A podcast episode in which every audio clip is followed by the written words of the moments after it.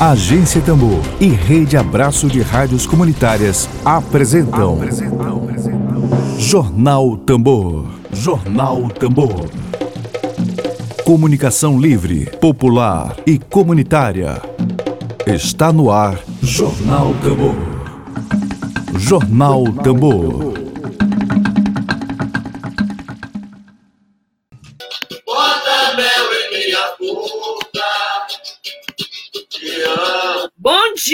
Dia, bom dia. Vazou a musiquinha aí durante a vinheta, mas é porque a gente queria começar esse programa de hoje falando de verdade, falando de mentira, o que é verdade, o que é mentira. Daqui a pouco a gente vai ter aqui um dedo de prosa especial para mais uma vez conversar com vocês sobre as eleições 2020. Vamos falar sobre a plataforma Sem Miguel. É uma plataforma de checagem de informações sobre as eleições municipais de São Luís. O que, que os candidatos estão falando é verdade ou é mentira? Então, daqui a pouquinho a gente vai ter esse bate-papo aqui no Jornal Tambor para saber direitinho se é verdade ou se é que é mentira. Dedo de prosa.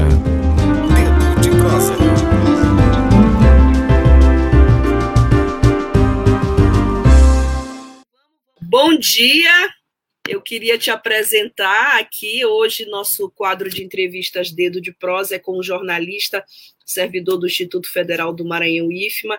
Ele é aluno do mestrado profissional em comunicação da Universidade Federal do Maranhão e é idealizador do projeto de fact-checking colaborativo Sem Miguel Jorge Martins.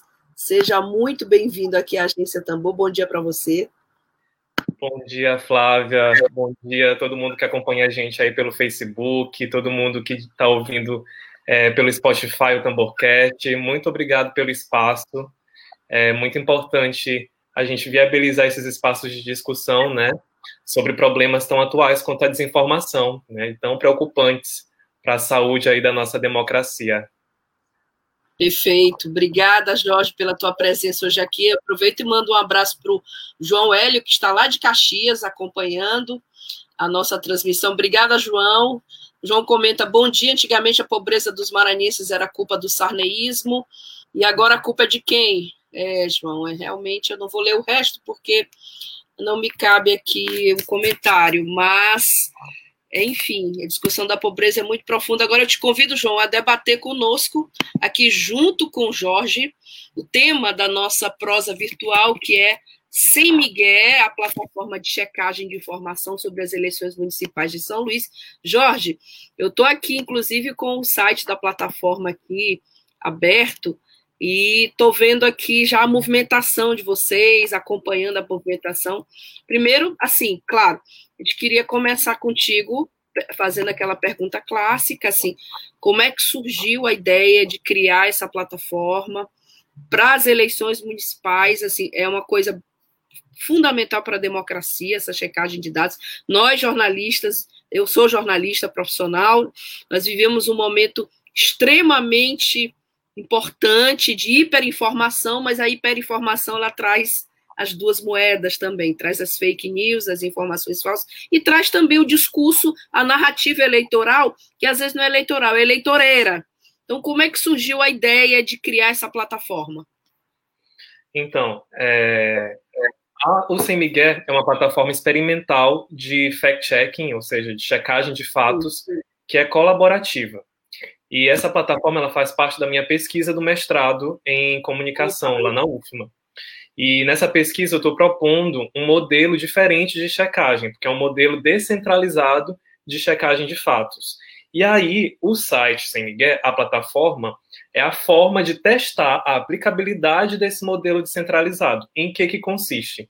Há o recrutamento de voluntários, né, checadores voluntários, que são treinados em oficinas de checagem, para depois serem cadastrados com perfis públicos numa espécie de rede social de checagem, e aí esses voluntários, eles têm acesso aos fóruns de verificação que a gente seleciona, né, a partir do monitoramento. Nesse momento de teste, nós estamos focando somente nas eleições de São Luís, naquilo que circula nas redes sociais, nas, nos discursos dos candidatos e selecionando é, informações checáveis, verificáveis, para a gente inserir nesses fóruns e começar o debate com os voluntários.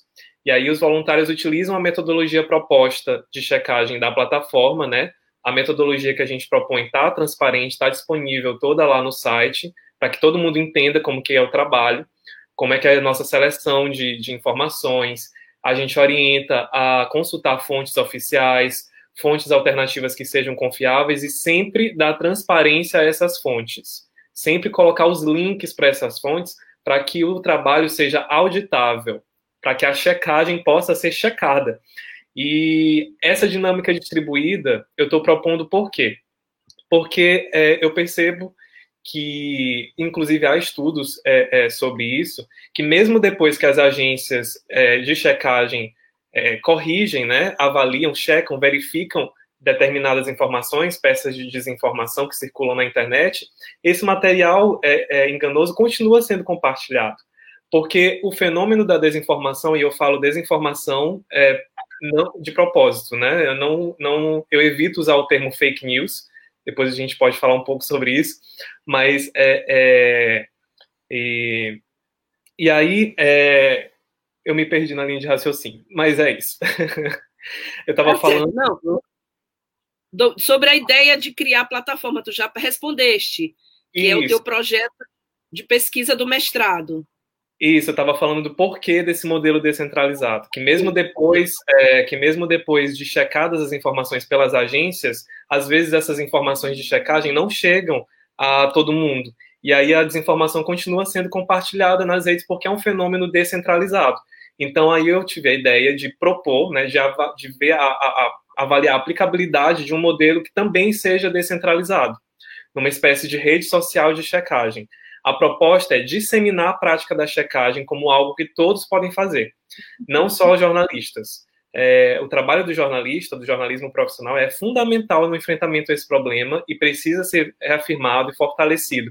Mas eu acho que é urgente a gente trabalhar na perspectiva da educação para as mídias também, de é, é, munir as pessoas com ferramentas para que elas possam se proteger, para que elas possam se proteger dessas campanhas de, de, de desinformação e para que elas não se tornem tão facilmente vítimas, né, é, dessas informações falsas que circulam e que preocupam, sobretudo, em ano eleitoral, em períodos de campanha eleitoral, né, porque é, desequilibra a, a, a, disputa e tira a liberdade da pessoa de fazer a sua escolha é, com base em informações confiáveis, né, informações de qualidade. Pois é, eu estou aqui com o site, como eu te falei, e tu falaste que é um site colaborativo. A gente está aqui com algumas matérias, por exemplo, Franklin é o único que promete reduzir o número de órgãos da prefeitura. É, São Luís tem 31 quilômetros de ciclovia, são afirmações dos candidatos, Franklin Douglas, Rubem Júnior, tem também aqui o Neto Evangelista. É, como é um site colaborativo, é, as pessoas que apuram a veracidade. Eu lembro que a agência Lupa ela tem um critério, né? Falso, verdadeiro, exagerado. A agência Lupa foi a pioneira aqui no Brasil, se não me engano, que é ligada à revista Piauí. É, como é um site colaborativo, essa apuração, essa checagem é feita, então, por pessoas que colaboram, é isso? Na apuração? Como é que funciona essa dinâmica? É isso. É, a agência Lupa, a agência Aos Fatos, são as maiores agências de checagem no Brasil, né? E a gente se inspira nelas é, para a gente criar esse modelo, nessa metodologia que também utiliza Sim. etiquetas, né? Nem tudo é só falso ou é, é, é verdadeiro. Existe uma, uma, uma escala de cinza entre esses dois, né? É, então a gente é. utiliza as etiquetas falso, descontextualizado, exagerado. Não dá para afirmar quando não tem dados oficiais públicos, né, que consigam sustentar uma fala ou uma informação e verdadeiro. Então a gente, cada checador, cada voluntário é, participa desse processo. A gente tem um grupo em que a gente compartilha fontes, compartilha ferramentas que podem ser úteis, compartilha ideias, mas é, é, os voluntários eles têm autonomia para publicar os seus comentários nos fóruns, que são resultado do, da sua avaliação e da sua apuração a dinâmica é distribuída e a proposta é um complementar o outro e ter esse diálogo mesmo. Então, por exemplo, tem checagem em que uma pessoa chega a uma conclusão de uma etiqueta, avalia como é, descontextualizado, e outra pode avaliar como falso. A ideia é essa mesmo, da abundância de, de vozes, a gente inserir uma multiplicidade de vozes para enriquecer o debate. E eu acredito que é, isso é muito importante para o aspecto pedagógico do projeto, porque isso joga luz sobre é, é, é um processo que é construído, né? que é, uma, que é, que é um debate, e joga luz sobre é, como que essas pessoas estão checando essas informações e indo atrás dos links para que as pessoas cheguem às suas próprias conclusões. Por isso que nas redes sociais, inclusive sigam, é sempre arroba no Twitter, no Facebook e no Instagram, a gente compartilha os fóruns, é, mas a gente não dá um parecer final, porque o processo é aberto e é, é distribuído e é contínuo. E a gente quer que as pessoas acessem o fórum para ver como que todo mundo, como que os diversos voluntários estão avaliando aquilo e para que as pessoas também avaliem, né? É, isso é importantíssimo. Bom, a plataforma está no ar desde quando, Jorge? Setembro, assim, segunda semana Setembro. da campanha, isso, isso. Praticamente um mês, é, né? Praticamente. É, é, é, eu coloquei no ar quando eu, quando eu lancei a campanha de recrutamento, só com as minhas contribuições, ainda não tinha voluntários na época, a gente passou umas duas semanas é, divulgando a plataforma e, e pedindo para que as pessoas se inscrevessem. É, tivemos 36 inscritos, e aí no dia da 3 de, de 3 de outubro foi o, a oficina né, de treinamento. É, fechamos aí com 24 voluntários, e hoje a gente tem 16 fóruns de checagem, né, que estão é, tão vivos, né? As pessoas estão tão apurando e buscando as informações que possam embasar as suas checagens. E aí então, a assim, proposta. Na... Não, pode não, pode concluir. A proposta é a gente continuar essa fase de testes ao longo de toda a, a, a campanha, até o dia da eleição, do primeiro turno e do segundo turno, se houver até 15 de novembro, uh, primeiro turno e 29. Exatamente. Bom, é, deixa eu te fazer outra pergunta com relação a. Então, praticamente são 10 dias, né? São 10 dias. De três, o treinamento foi dia 3, 10 a 11 dias, mais ou menos, que efetivamente as checagens estão sendo feitas. Não é isso? Uns 10 dias. De forma colaborativa, isso, com a participação dos, dos voluntários. Tá. Exato. Nesse, Nesse período todo, é, de todas as, as declarações dos pré-candidatos, de todo o debate eleitoral, qual foi o que mais te impressionou, tanto do ponto de vista da falta de veracidade, não sem precisar citar candidatos, claro, fique à vontade para falar, e tanto do ponto de vista da, da, falta de veracidade do conteúdo, quanto do ponto de vista de uma proposta e, e difícil de você checar e apurar. Teve algum que te chamou a atenção?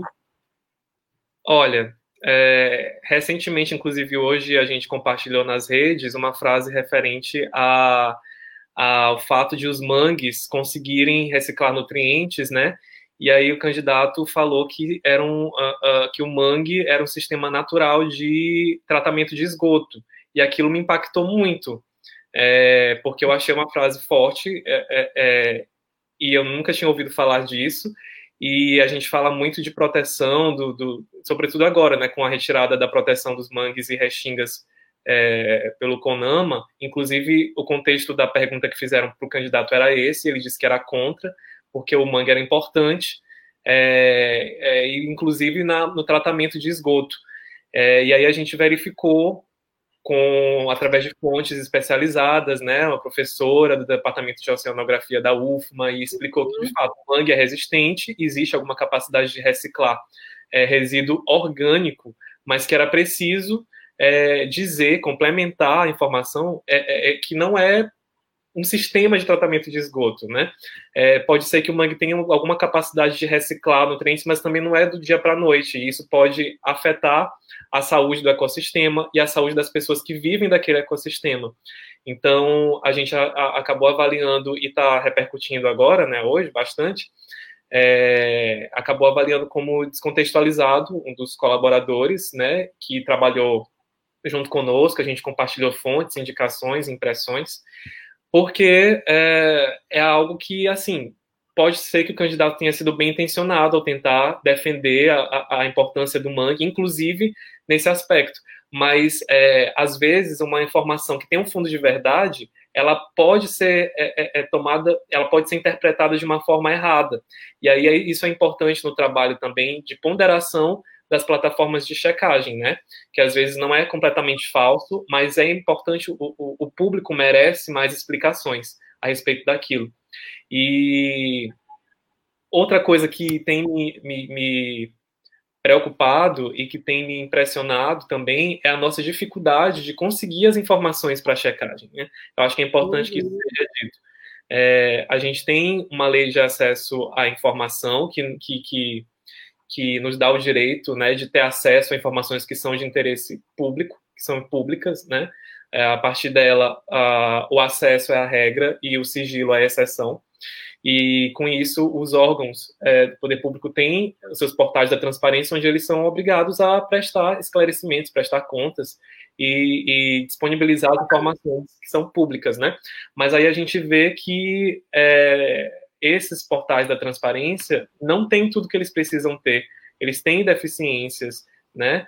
É, a gente tem dificuldade realmente de encontrar a, a informação que a gente precisa, que a gente procura. E às vezes é até difícil, em alguns órgãos, a gente entrar em contato pela, é, é pelo sistema de informações ao cidadão, pelo SIC, que às vezes demora Sim. muito para responder. Né? É, pela lei são 20 dias, prorrogáveis por mais 10, então 30 dias para obter uma resposta e às vezes nem, nem ter o acesso concedido, precisar recorrer. Então, é uma dificuldade grande, uma coisa que me impressionou, né? Uma, uma checagem que eu acho que vale ser destacada, e também uma grande dificuldade que a gente tem enfrentado nesse trabalho é, é, é, é a transparência mesmo dos órgãos públicos, que eu acho que precisa ser aperfeiçoada, precisa evoluir. Sem dúvida nenhuma. Nós, jornalistas aqui do Maranhão, temos muita dificuldade em apuração. É o item talvez mais difícil. João, eu, eu como jornalista, estou em vários grupos de WhatsApp, eleições. Tem aqui, se abrir meu WhatsApp, tem aqui eleições na ilha, blogosfera, mulheres contra Bolsonaro, lógico, né? É, e assim sucessivamente. A gente sabe que o WhatsApp é o meio né, bastante fértil para disseminação de notícias falsas. Inclusive, tem, existem até articulistas que citam assim, a tia do WhatsApp, aquela que recebe uma informação e o dedinho vai lá e rapidamente encaminha e tal. A famosa tia do WhatsApp, todo mundo tem alguém na família que acaba mandando essas informações. Como é que está a atuação de vocês, assim, se vocês têm essa capilaridade de trazer a plataforma para os grupos de WhatsApp, onde hoje se discute eleições aqui na capital. Há bastante, bastante grupos, e grupos, inclusive, que são é, administrados por blogueiros, que uhum. trabalham a favor de um ou outro candidato. Uhum. É, de fato, Flávia, o WhatsApp, desde as últimas eleições, né, é, no, em 2018, ele teve um papel fundamental aí no, no, no, resultado até das eleições, né, com campanhas de disparo em massa, de publicidade direcionada, e tem um problema muito grande de rastreabilidade do conteúdo que circula ali, né, muitos grupos há grupos que são públicos, que dá para a gente rastrear e, localizar, mas a maioria é, é, são conversas privadas, né, criptografadas, e grupos privados.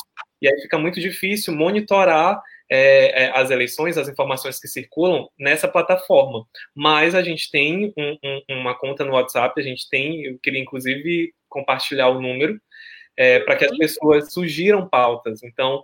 É, é um grupo? A, não é um grupo, um grupo, mas é um número, não. não um grupo, é um número no WhatsApp que você pode dar um oi para a gente e entrar na nossa lista de transmissão, e aí a gente envia é, o nosso uhum. conteúdo nessa lista de transmissão e a gente também recebe, por meio desse número, sugestão de checagem. Se você é, é, se deparar com alguma informação suspeita, alguma coisa esquisita aí pelo WhatsApp, alguma imagem, uma, um card, uma, uma, notícia que tem cara assim de ser falsa, é, pode enviar sugestão para a gente. Nós temos um formulário de sugestão no site, O link está nas redes sociais também, mas você também pode entrar em contato pelo WhatsApp.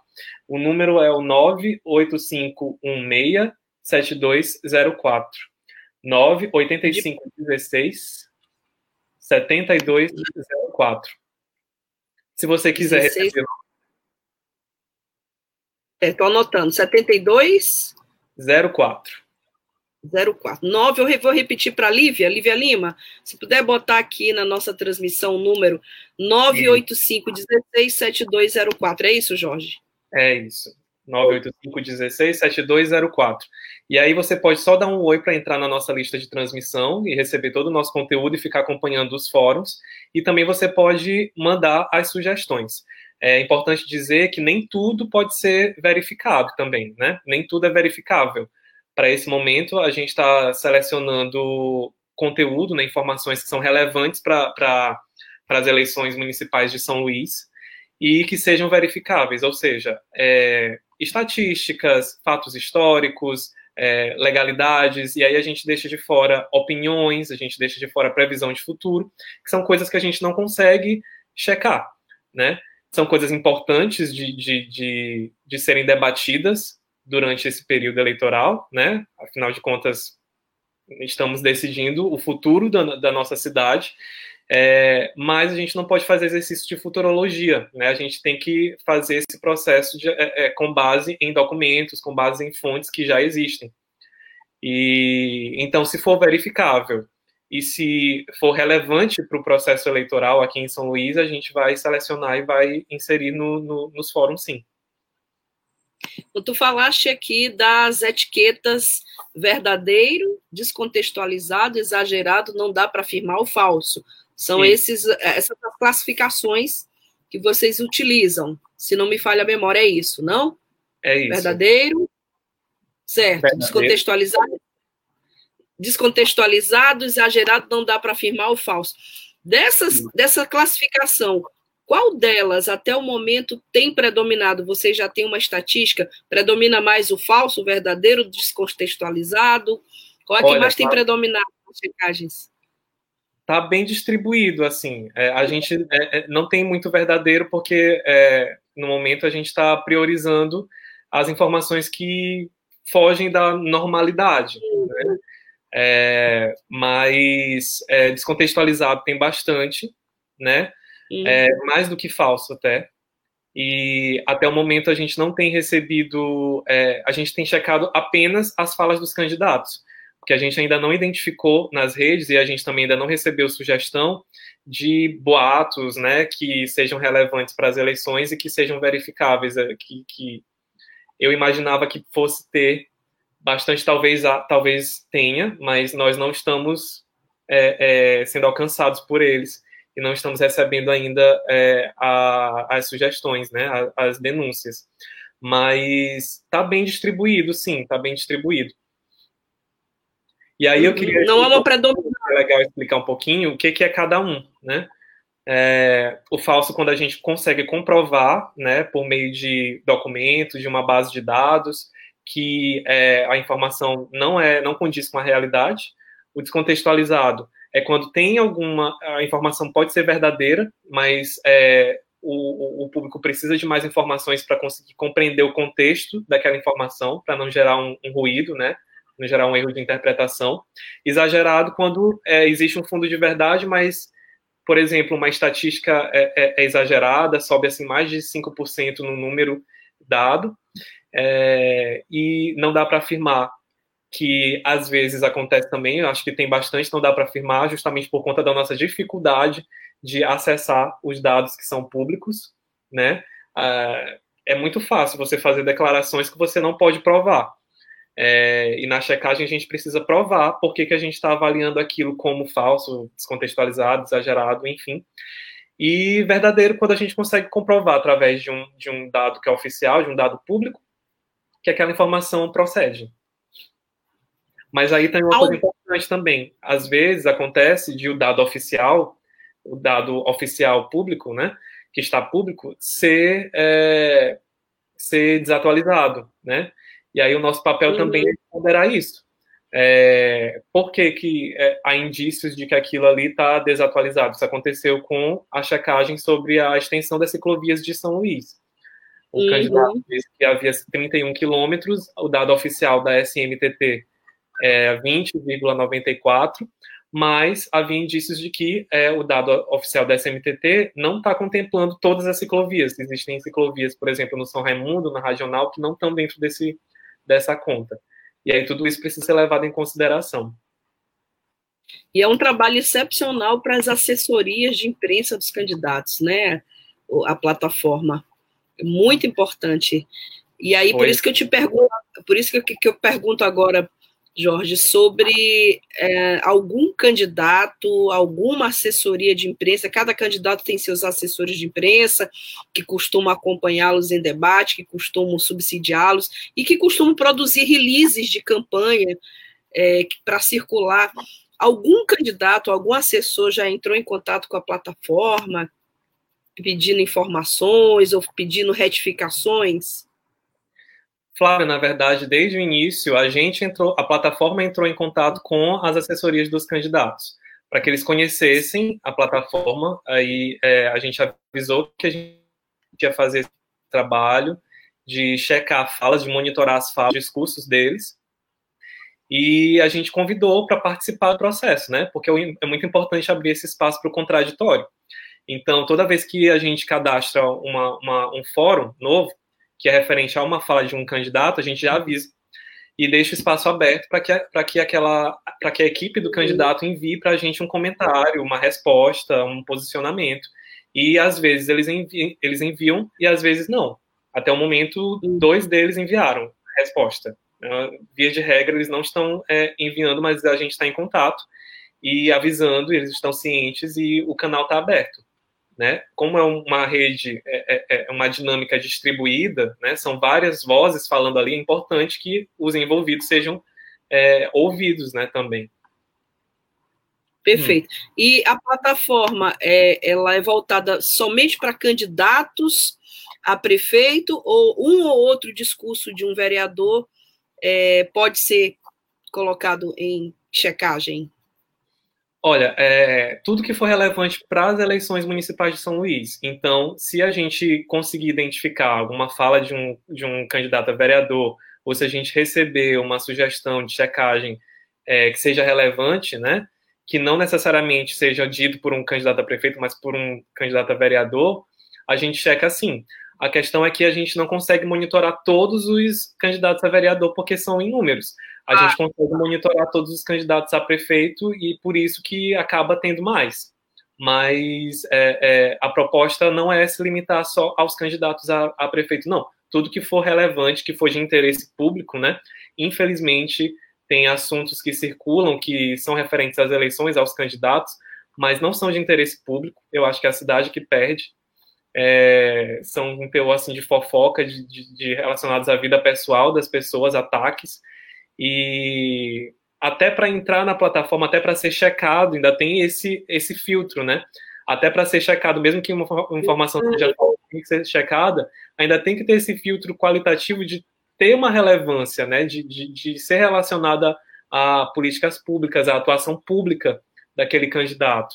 E então é, é, é isso. A gente é. É, não vai selecionar o que não for de fato de interesse público que não foi interessante para o debate.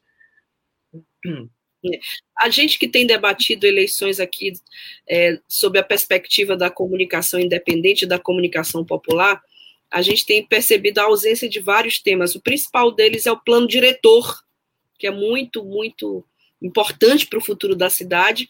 E outro a gente debateu ontem aqui na Tambor, que é a extinção das bancas de revista. Tivemos aqui uma proprietária de banca chegou até a chorar durante a transmissão, porque vai ser despejada ali do Renascença, da banca do lado da UNDB, e assim a gente percebe assim uma predominância de conteúdos na blogosfera, nos profissionais de, de páginas eletrônicas, pesquisa e a ausência de temas de interesse público.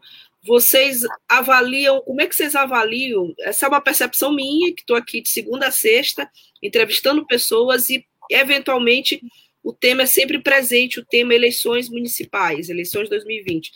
Essa é a minha percepção. Queria saber a tua, que é o idealizador da plataforma, que coordena esse trabalho, é, qual é a tua percepção do ponto de vista da, do debate eleitoral aqui em São Luís, do debate dos candidatos com relação ao, aos temas que verdadeiramente têm interesse público? Então, é, infelizmente a gente vê de vez em quando é, é, é, coisas assim que circulam que não são de interesse público, que são ataques que são muito sensacionalistas e uh, vez ou outra, né? Eu acho que os debates e as entrevistas no momento é, é, em que mais acontece, em que mais ocorrem pautas de interesse público e verificáveis, né? E relevantes para o debate nas eleições são os momentos de, de, de debate por, por, por, rádio, por TV, ou entrevistas, né? É, porque normalmente uh, uh, nas redes pessoais dos candidatos, por mais que de vez em quando a gente consiga identificar algo verificável, é, não tem tanto esse, esse. Até porque eu acho que não tem a provocação né, da, da pessoa que está entrevistando ou da sociedade que está lá perguntando, está debatendo. Eu acho que é no debate mesmo que surgem essas informações sobre políticas públicas, né? Sobre a atuação pública dos candidatos, sobre a situação da cidade, e que é o que deveria estar sendo discutido, né? No fim, no fim das contas, o que a gente quer é uma cidade melhor, uma cidade justa, uma cidade é, é, melhor de se viver. E aí a gente precisa focar nas propostas deles, por mais que a gente não, não, não cheque proposta, porque são previsões de futuro, mas é, dentro das propostas é, é, existem é, informações nas quais eles se basearam para elaborar aquelas propostas, né, para fazer aquelas, é, para desenvolver as suas ideias. E, e é importante que a gente foque nisso, para que a gente entenda onde a gente está, para que a gente possa decidir aonde a gente quer chegar, né? Conhecer Perfeito. a realidade da cidade. Perfeito. A Lívia Lima disponibilizou aqui a, o telefone da plataforma Sem Miguel. Na verdade, é o, é o WhatsApp para que você entre na lista de transmissão, né? Daqui, quem quiser ter acesso, está aqui já nos comentários. Eu queria dar um bom dia também para Rita Oliveira, nos acompanha agora na transmissão de Alagoas, lá de Alagoas, outro estado, temos gente de Caxias, de Alagoas. Bom, Jorge, é, passadas as eleições, a plataforma tem algum projeto para que a plataforma possa continuar, possa continuar colaborando, sobretudo para uma comunicação responsável? Eu tenho todo o interesse nisso, é, Flávia. Essa é uma, uma, uma versão de testes, né? E é um mínimo produto viável da plataforma. Não é uma, uma plataforma final, ela está sendo construída. Então, a ideia é que futuramente a gente possa disponibilizar esse modelo para até mesmo outras pessoas replicarem. Né? Essa é a contribuição da pesquisa. A gente vai avaliar quais são as limitações, as potencialidades do modelo, é, aperfeiçoá-lo e disponibilizá-lo para que outras pessoas possam replicar. Né? E a gente também pode é, dar continuidade ao Miguel, de repente buscando aí editais futuramente para financiar o desenvolvimento de uma plataforma mais completa, com todas as funcionalidades que a gente precisar. E, é, é, mas isso, é, mas isso é, tá no nosso radar, sim, é do nosso interesse. É, mas por enquanto vai ser é, é, durante as eleições. Mas assim, é importante dizer que desinformação não acontece só durante as eleições, né? A gente viu que, é, é, mesmo fora das eleições, do período eleitoral, fora do debate relacionado às eleições, é, circulam informações falsas que levam as pessoas a tomarem decisões erradas, que, que as prejudicam. Na pandemia, por exemplo, a gente viu muita informação falsa circulando que levava as pessoas até a, sei lá, tomarem água sanitária porque achavam que iam ser curadas, que iam se prevenir da doença. E aí isso prejudica a saúde da pessoa, né? Prejudica, se as pessoas prejudicam seus corpos por causa disso, imagina é, é, a democracia, né? Quanto não vai ser prejudicada por conta de decisões erradas baseadas em mentiras ou em conteúdo enganoso. E é uma coisa que a gente vê crescendo, né? Um fenômeno que a gente vê crescendo. Não à toa, as iniciativas de checagem de fatos estão se multiplicando, estão aumentando o número.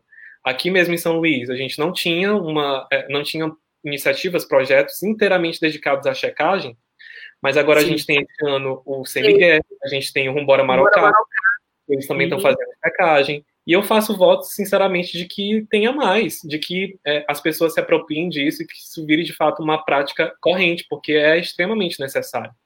É, desde 2016, né, isso vem fazendo parte do debate nas eleições americanas do Trump, né, que ele que cunhou o termo é, fake news, que eu não utilizo o termo fake news porque é, é, contraditório o conceito, né, problemático, se é news, se é notícia, não pode ser fake. Pode. Então, o termo acaba sendo utilizado por é, políticos é, populistas autoritários para atacar o trabalho da imprensa, né? E o populismo autoritário cresce ao, ao, redor do mundo é, utilizando essa estratégia. Ao mesmo tempo em que eles são agentes de desinformação, eles atacam a, a, a imprensa acusando-a de, de, de ser promotora de fake news. Então, gente, por isso que a gente prefere usar o termo desinformação ou informações falsas. Verdade, é como aquela expressão é pós-verdade, né? A era da pós-verdade. É de um cinismo absoluto. Sim, era da pós-verdade pós também. O que é o que, é que foi definida a palavra, foi escolhida a palavra do ano de 2016, né? Foi, foi, é... foi na Inglaterra. Isso. É... E é a pós-verdade é o quê? É, a pós-verdade são as circunstâncias em que é, paixões, né, é, é, crenças pessoais são mais determinantes, são mais influentes na formação da opinião pública do que fatos concretos. É, mas aí a gente pode até problematizar um pouco isso. Será que as crenças pessoais não foram sempre um filtro por meio do qual as pessoas enxergam a realidade ao seu redor, constroem é, aquilo que consideram ser verdade? Né? Mentira sempre existiu. E as pessoas sempre é, é, é leram o mundo através dessas narrativas que são baseadas nas suas crenças pessoais. A diferença é que agora a gente tem a tecnologia, a gente tem técnicas cada vez mais sofisticadas de disseminar é, mentiras pelas redes e de usar até dados pessoais para direcionar publicidade para determinados grupos que são mais vulneráveis, enfim, aquilo. A gente tem é, algoritmos nas plataformas de redes é, sociais que facilitam a formação de bolhas, onde a desinformação encontra um terreno fértil, né? E a polarização acaba sendo acirrada também. Então, é, é um fenômeno complexo, é um fenômeno complexo que a gente precisa aprender a lidar com ele. É, por mais que a tecnologia a, tenha um papel importante nisso, é, a tecnologia não é determinante, né? Não é o de, a gente não, não, não não pode também trabalhar com determinismo tecnológico, porque o mais importante nisso tudo é o comportamento humano. Tem um estudo do MIT que é, avaliou, através de vários tweets ao longo de, publicados ao longo de vários anos, que é, contas atribuídas a robôs é, compartilhavam na mesma medida, não faziam a diferença entre informação falsa ou verdadeira. As contas atribuídas a humanos é que tinham 70% mais de chance de compartilhar uma informação falsa. Porque normalmente as peças de desinformação apelam para aquilo que a gente tem de mais profundo, né? Elas nos afetam, porque mexem com crenças das pessoas, mexem com discursos que já existem, que já circulam. Valores. Bom, Jorge Martins, querido, eu te agradeço aqui pela tua presença hoje, em nome de toda a agência Tambor, pela participação. Já chegamos aos nossos minutinhos finais aqui. Desejo vida longa à plataforma, sem Miguel. E quem quiser mais informações, tem aqui o telefone aqui e pode visitar o site. Também você falou em, em perfis em redes sociais, no Instagram, no, Isso, no Twitter. No, Instagram, no Twitter, no Facebook. É Sem Miguel SLZ, de São Luís, né? SL... Sem Miguel SLZ. Vamos todo mundo seguindo. Acho que é importante é, é, a gente antes de tomar uma decisão né, relacionada a, ao nosso voto, é importante a gente é, checar o que os nossos candidatos estão falando, se aquilo é verdadeiro, até que ponto aquilo é, é, é verídico, né? É, para que a gente consiga tomar decisões bem informadas a respeito é, é, dos, das propostas, né, dos planos para nossa cidade. Então, sempre que você receber informação suspeita no seu WhatsApp, nas suas redes sociais, não compartilhe, verifique, veja nos sites de checagem se aquilo já foi verificado, sugira que aquilo seja verificado. Você mesmo também pode verificar, né? A gente tem esse, é, é, é, esse cuidado de tentar passar é, é, dicas de verificação para que todo mundo adote isso como prática também.